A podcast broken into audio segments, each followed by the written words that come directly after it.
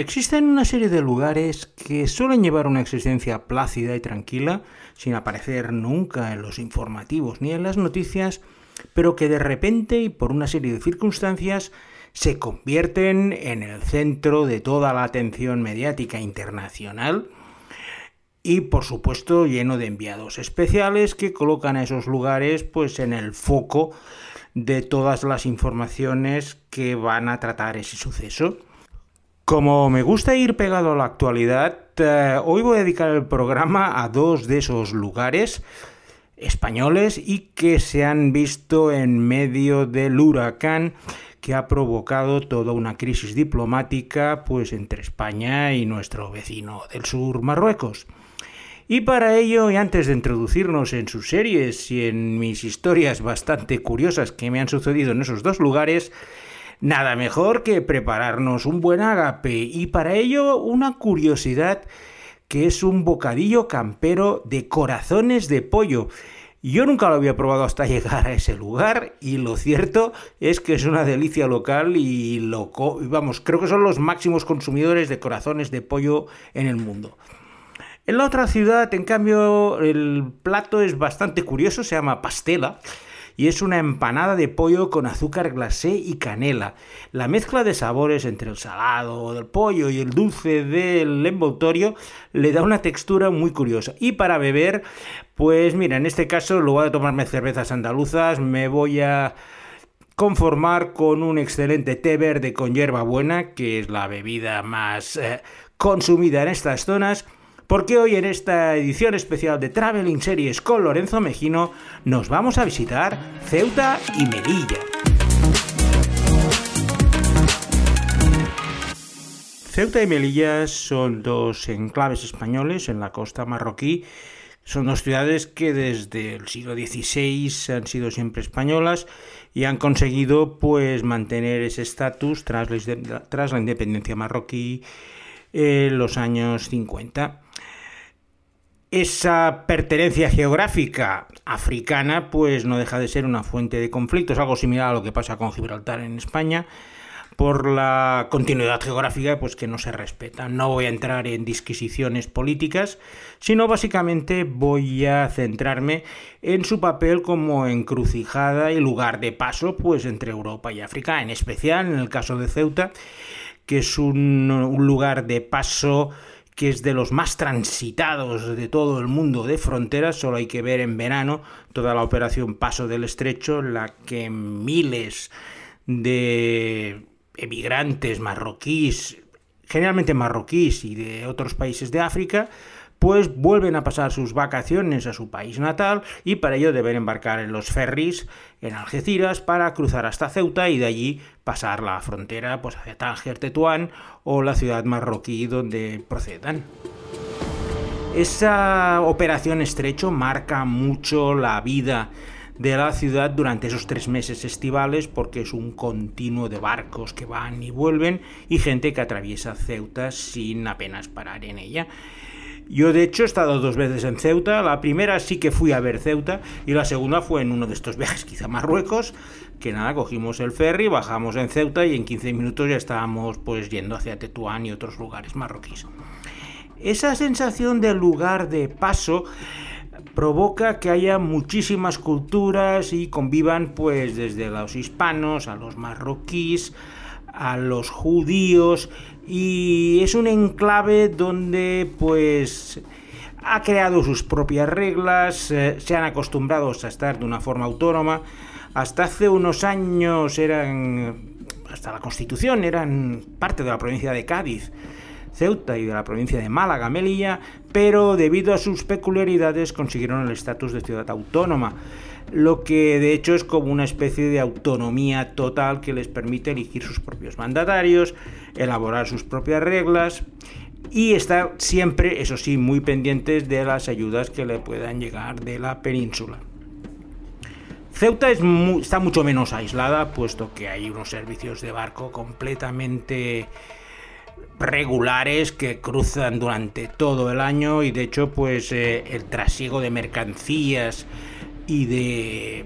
y de personas es continuo. Si habéis visto las imágenes de estos últimos meses, pues ya veréis que, bueno, es muy fácil cruzar a nado o rodeando el espigón desde la parte marroquí hasta pues, la playa del Tarajal, que se ha hecho más famosa ahora que en toda su vida anterior. Y pues bueno, las estrategias marroquíes de ahora abro la puerta, ahora cierro la puerta y dejamos eh, pasar a gente para presionar, pues han tenido un gran eco en grandes medios internacionales. He visto una portada en el New York Times hablando de Ceuta. Y es un problema que va siendo recurrente por estas aspiraciones marroquíes a considerar Ceuta como parte de su territorio, como ya hicieron por otro lado anteriormente con otras posesiones españolas como Sidifni y el problema todavía por resolver del Sáhara español. La primera vez que estuve en Ceuta fue con mis padres hace muchísimos años, que estábamos veraneando en Málaga y un día mi padre le hizo ilusión ir a Ceuta y cogimos el coche y nos fuimos hacia Ceuta. Y allí pues recuerdo pues lo primero que hace todo el mundo cuando llega a Ceuta, que es subir al Monte Hacho, que es la montaña donde tienes las mejores vistas de toda la ciudad y te permite pues hacerte una composición del lugar donde estás. Luego cuando volví la segunda vez volví a subir porque ya fuimos con más tiempo. También veníamos de Marruecos, pasé a la ida y pasé a la vuelta y bueno, una parada en Ceuta tras estar 25 días dando vuelta por Marruecos es como una introducción a la vida española de nuevo porque de hecho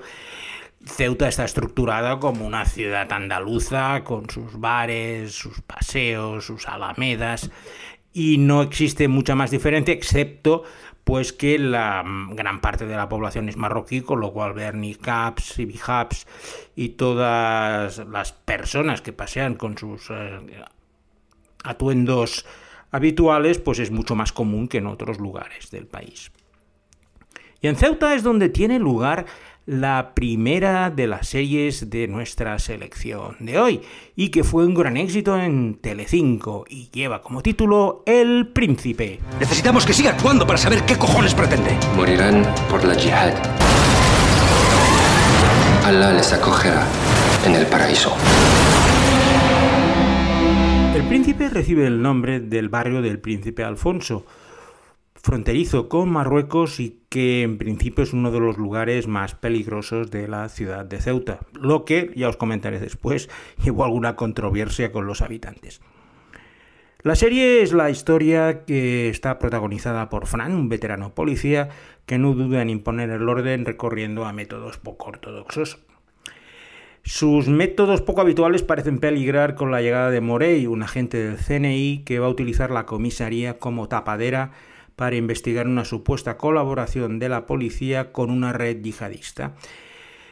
Esa situación se va a complicar cuando Morey se enamora de Fátima, una idealista profesora musulmana que trata de encontrar a su hermano desaparecido, el adolescente Abdu, y que intenta oponerse a las actividades delictivas de otro hermano que es uno de los mayores narcotraficantes del barrio. Esta historia, con este triángulo inicial entre el policía veterano y resabiado, el joven íntegro y la musulmana que intenta arreglar las cosas del barrio, pues da lugar a una serie de situaciones bastante duras, con mucha acción e incluso con consecuencias trágicas que fueron un gran éxito de audiencia en Telecinco. La serie está creada por Aitor Gabilondo y César Benítez, que son dos de los creadores más hábiles de nuestro panorama televisivo. Fue rodada en Madrid, aunque utilizaron tomas exteriores de Ceuta. El rodaje en Ceuta me comentaron que era bastante complicado, por lo cual decidieron hacerlo en Madrid y enviaron un equipo pues a rodar las murallas reales y los lugares más importantes de Ceuta como recursos para ir pasando de escenas en escenas. Ya os digo que como suele suceder últimamente, pues el presentar un barrio como un lugar peligroso lleno de narcotraficantes y terroristas yihadistas, pues no suele agradar a los vecinos del mismo, por lo cual pues hubo una especie de protestas intentando lavar la imagen del barrio y que la gente no identificara pues este barrio del Príncipe Alfonso pues como un lugar o una favela de Río de Janeiro, por decir algún ejemplo salvaje. Duró dos temporadas y la gente la recuerda con mucho cariño. Aparte, los actores eran José Coronado, que siempre está bien en todo lo que hace, Alex González, descubrimos también a una buena actriz musulmana, Jiva Book. Y si vamos a hablar de Ceuta y Melilla, teníamos que empezar por el príncipe. El acontecimiento que marcó más duramente estas posesiones españolas fue la Guerra del Rif, que enfrentó en 1920 pues, a tribus marroquíes con las tropas del Reino de España. La guerra fue durísima y luego os contaré una anécdota personal al respecto de la misma, con gran cantidad de bajas por ambos bandos. Incluso España tuvo una derrota, la derrota de Anuán, que fue que sigue siendo uno de los episodios más negros de nuestra historia militar. Y sirvió también de base para una de las series que en su momento fue la serie más cara de televisión española y que también transcurre parcialmente en Ceuta. Y me estoy refiriendo a La Forja de un Rebelde. Yo he defendido, defiendo y defenderé en el púlpito y en donde sea a los hombres que intentan poner orden en este país y que a despecho de resentidos como usted harán una España grande la Forja de un Rebelde es una adaptación de una novela autobiográfica de la vida de Arturo Barea, que nos muestra los avatares de la historia de España durante la primera mitad del siglo XX, empezando por su infancia en Madrid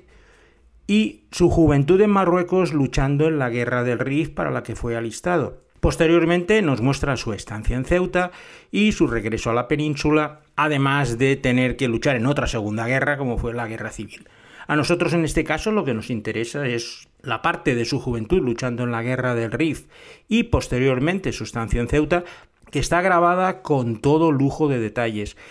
Ya os digo, esto fue grabado en 1990, fue la serie más cara de televisión española en la época, con 2.300 millones, y no dudaron en recrear con todo lujo de detalles los escenarios naturales. Fue dirigida y escrita por Mario Camus, uno de los pesos pesados del cine y la televisión española, y su protagonista fue Antonio Valero, que hizo una magnífica interpretación durante los seis episodios que dura la serie, pero que es como una especie de recorrido vital de la España de la primera mitad del siglo XX, con esas paradas importantes tanto en el RIF como en Ceuta, que lo hacen ideal pues para ser nuestra segunda selección de hoy. Habiendo recorrido Ceuta, eh, ahora nos toca ir a la otra ciudad autónoma del norte de África, Melilla. Para ir a Melilla, lo cierto es que es un lugar que siempre había querido ir, pero claro, no es un lugar muy turístico ni cae de paso para ir a hacer casi nada. Por lo que un día, pues trasteando por Ryanair, vi una gran oportunidad que era un vuelo directo que iba desde Barcelona hasta Nador, una ciudad marroquí que está a apenas 15 kilómetros de, Melilla y que me permitía, pues nada, en vuelo directo, pues acercarme hasta allí. Cogí el billete, como siempre baratísimo, y me dispuse a pasar tres días en Melilla.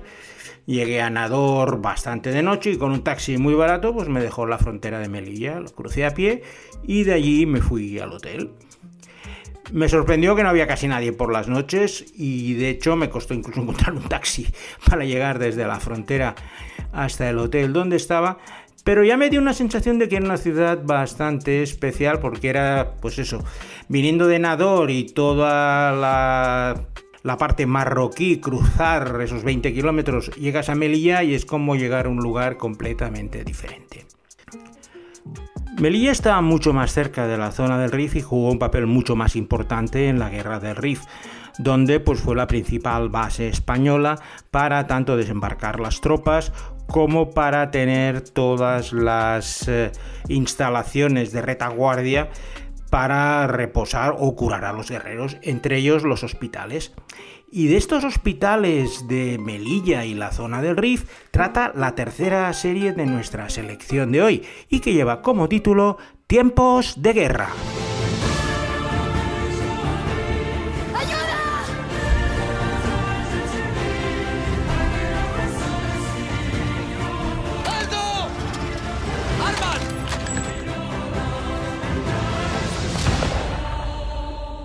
Tiempos de Guerra es una serie histórica ubicada pues, en el mes de julio de 1921, una época en la que el gobierno español luchaba por mantener sus posesiones en el norte de África en esta guerra del Rif. Tras la derrota de Anuán, que os he hablado antes, los oficiales y las tropas huyeron despavoridos a través de los desfiladeros intentando llegar a Melilla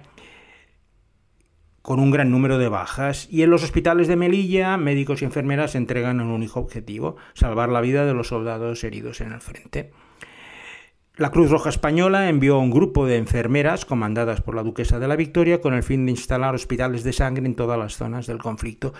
Y la vida de estas enfermeras y su dedicación a salvar las vidas, pues es la parte principal de tiempos de guerra. Luego, pues lógicamente, pues empieza a haber enamoramientos tanto con los médicos como con los soldados pero al final están todos en primera o en segunda línea de guerra intentando hacer su trabajo de la mejor manera posible, unos luchando con el ejército y otros intentando curarles de sus heridas. Tiempos de Guerra es una serie que le tengo un cierto cariño especial por circunstancias personales que no os voy a explicar porque no son muy agradables, pero que se las pude comentar en su momento al showrunner Carlos López, que es un buen amigo, y que de hecho me acuerdo que se emocionó cuando le expliqué lo que había pasado con tiempos de guerra. Y por eso la he querido recordar. De hecho, ha sido la, la opción principal para que hablar hoy de Ceuta Melilla. Cuento con la siguiente serie porque, bueno, son recuerdos personales y al final eh, eso es lo que nos queda para el resto de la vida. No duró mucho porque la serie empezó muy bien, tenía unas grandes escenas de acción, con guerra, no sé qué, y al final pues fue derivando en el culebrón porque, como me comentó el propio Carlos, era más fácil de rodar y más barato y puedes hacerlo con escenas de interiores, que si tenías que rodar una guerra, pues lógicamente el presupuesto se disparaba mucho. Mi relación personal con Melilla y las ganas que tenía de ir estaban relacionadas con mi abuelo paterno, al que no tuve la suerte de conocer, puesto que murió tres meses antes de que yo naciera, pero mi abuela, que sí que estuvo viviendo conmigo durante muchos años, me comentaba historias de él que cuando empezaron a ser novios, pues lo llamaron a filas y estuvo en la guerra del Rif en los años 20. Y me acuerdo que me explicaba con todo lujo de detalles que estuvo como bastantes meses destacado en el fuerte Gurugú, que está en el monte Gurugú, que es una montaña de 800 metros, ahora está en zona marroquí, pero que domina la isla de Melilla y era un lugar estratégico.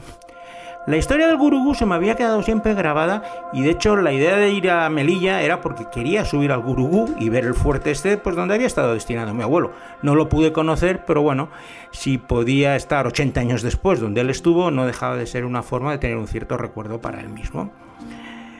Para hacerlo, pues me llevé mis botas de montaña, me llevé incluso un GPS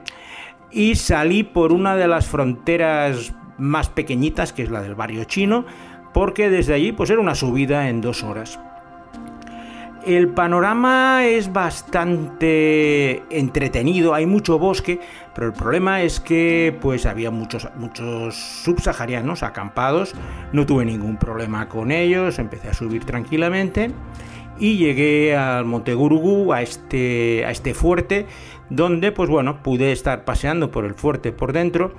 La cima del monte no se puede llegar porque hay un destacamento militar marroquí y está fuera de límites. Y una vez, eh, pues bueno, visto el fuerte y visto el monte, pues me dispuse a bajar y allí sí que me paré un poco a hablar con los subsaharianos que estaban allí acampados silvestremente para preguntarles, bueno, cómo hacían y qué estaban, no sé qué. Como hablaba francés, ellos también, pues estuvimos ahí hablando. Ya digo, no tuve ningún peligro ni me pasó absolutamente nada. Y al final, pues mira, les acabé dejando el poco dinero que llevaba y un poco de la comida que me había llevado para que ellos pudieran por lo menos tener alguna, porque aquello era una cosa bastante asilvestrada. Estaban tumbados en colchones en medio del bosque, cerca de la verja. Por eso cuando veo lo de los saltos de la valla, como lo he vivido desde el otro lado, tengo una perspectiva un poco diferente a la de la gente. Yo digo, todos los que me encontré eran gente muy educada que solo buscaban una mejor vida y no... Me acuerdo cuando lo expliqué luego a la gente de Melilla que conocían, pero estás loco, pero ¿cómo te has metido por allí? Ahí no sé qué, no sé cuántos. No, a ver, también fui con muy pocas cosas, ¿no? Y pero tenía ganas de conocerlo y la verdad es que la experiencia pues fue buena, otra cosa es que no hubiera sido. Y en Melilla tiene también lugar la última serie de nuestra selección de hoy, otro gran éxito, y que lleva como título La Unidad. Nosotros somos policías especiales. No perseguimos a los malos cuando han cometido un delito, sino nuestra misión es atraparles antes de que lo hagan.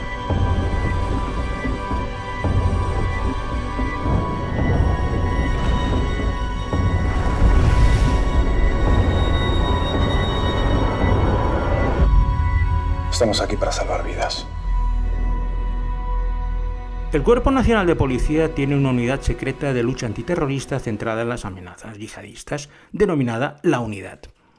La serie se centra en los personajes que forman parte de este grupo de élite, tanto en su vertiente laboral como en su lucha diaria contra el terrorismo islámico, como en su vida personal, algo muy difícil de compaginar con ese trabajo tan peligroso y al límite. La unidad empieza pues con una escena de acción ubicada precisamente en un barrio de Melilla, donde fueron a rodar la, la, serie y es pues el desmantelamiento de una red de terroristas islámicos que tenía la sede en uno de los barrios musulmanes de Melilla. Son 20 minutos de acción pura y dura con los, los componentes de la unidad pues persiguiendo a los delincuentes de esa banda por las calles de Melilla. Esa persecución les va a proporcionar la pista inicial que deben seguir para desarticular un enorme atentado que se está preparando en nuestro país. La acción va pasando por otros lugares españoles, incluyendo Madrid, Gerona, y bueno, es una serie muy entretenida de acción que tuvo un éxito bastante grande en Movistar, que fue la cadena que la emitió, y que puso en el mapa también pues, a Melilla, lo que no deja de ser una cosa a remarcar. Y con esta serie vamos a finalizar nuestro recorrido por estas dos ciudades autónomas del norte de África, Ceuta y Melilla. Hoy Alberto Laya pues la habrá ventilado en cuatro minutos porque además en español, fáciles y modernas, no tengo ningún problema para encontrar los cortes. Y yo sin nada más me despido de vosotros hasta la semana que viene donde tendremos una nueva edición de Traveling Series con Lorenzo Mejino.